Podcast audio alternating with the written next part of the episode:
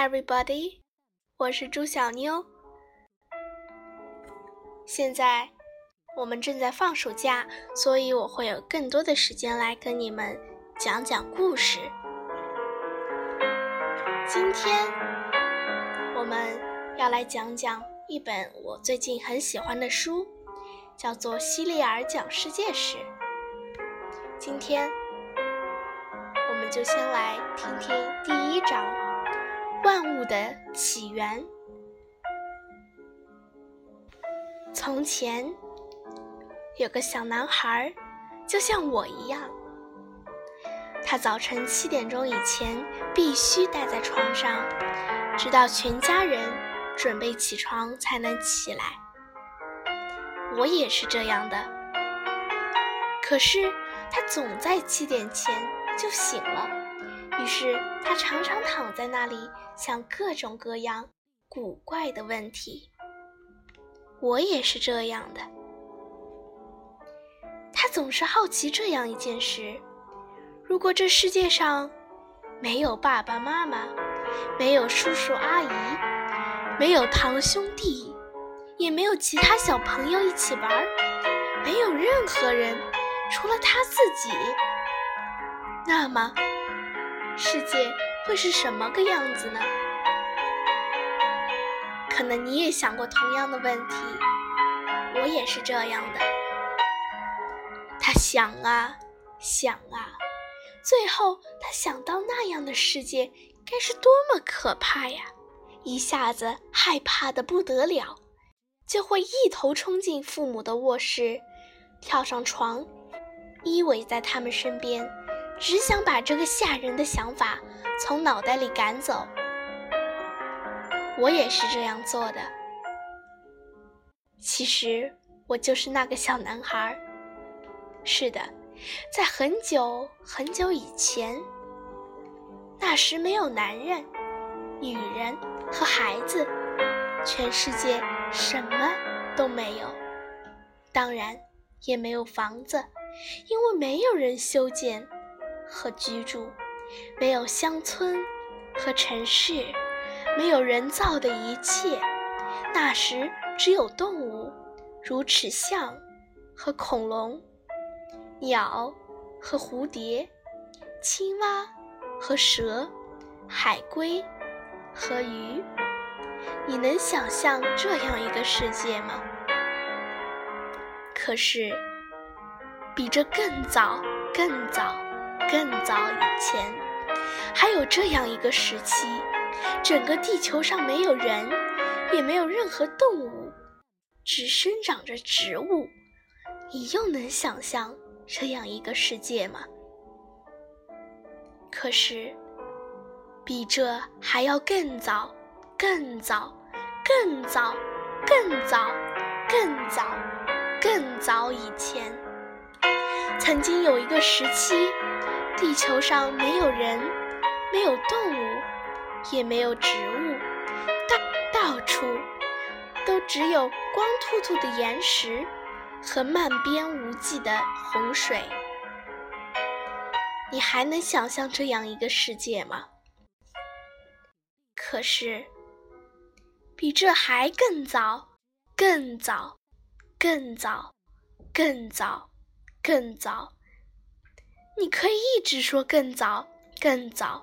更早的说下去，说上一整天，说到明天，说到下个星期，下个月，哪怕说到一年也说不完。在那时，地球根本不存在，没有地球，只有星辰和上帝，是他创造了这些星辰。真正的星星，并不像旗帜上的五角星，也不像你挂在圣诞树上面那些金灿灿的小东西。天空中真正的星星，并没有五个角，它们都是巨大的、燃烧着的星球、火球。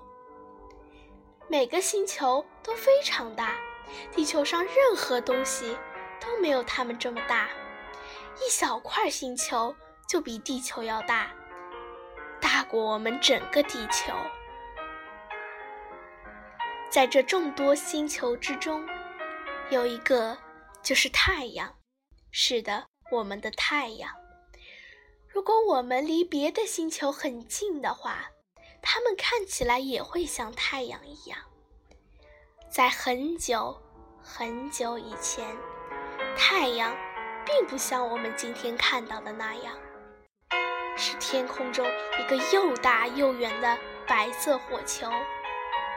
那时，它更像你在七月四日美国国庆时看到的焰火一样，它旋转着，火星四溅。在在太阳飞溅到远处的许多火花中，有一个就像从壁炉里噼啪燃烧的木柴上爆出来的火星儿一样冷却下来。这个冷却的火花，就是你想会是什么呢？试着猜猜看，猜猜看。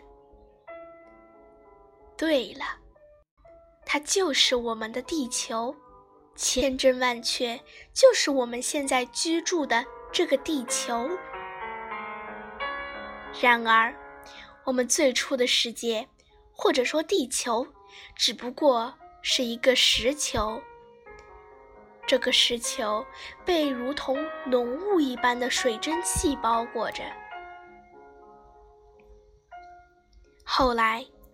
蒸汽变成了雨，整个世界都在下雨，一直下，一直下，一直下，直到雨把地球上所有的空洞都填满，形成极其巨大的水塘。这些水塘就是海洋，干燥的地方。则是光秃秃的岩石。后来，最初的生物出现了，非常微小的植物，小到只有在显微镜下才能看到它们。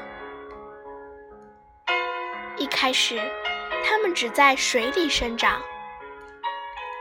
慢慢的，岸边也有了，最后，它们长到了岩石上面。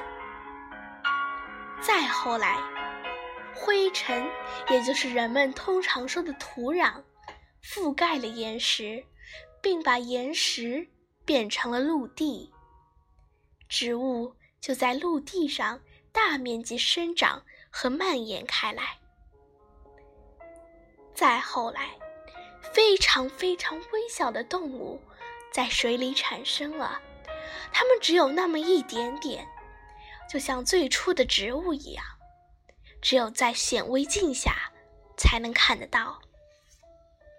再后来，水里开始出现大一点的动物，像鼠和马蹄蟹。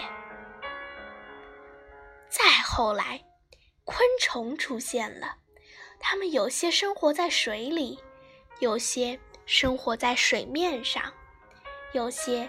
生活在陆地上，就像蟑螂；还有一些生活在空中。再后来，只能在水里生活的鱼儿出现了。再后来，出现了青蛙这样的两栖动物，它们既可以生活在水里，也可以生活在陆地上。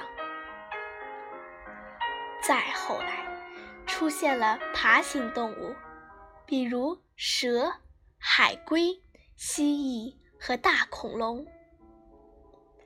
再后来，产卵的鸟儿出现了，还有哺乳动物也出现了，比如狐狸、猴子，还有牛。它们生下小宝宝后会喂奶给它们吃。到最后，你猜什么出现了？猜猜看，想一想，是的，人类，男人、女人和孩子出现了。下面就是万物先后出现的阶梯，看看你能记得住吗？星球、太阳、火花、地球、水蒸气、雨、海洋、植物、动物、水母、昆虫、鱼。两栖动物、爬行动物、鸟类、哺乳动物、人类，我们在这里，在后面。那你们猜猜，接下来会发生什么呢？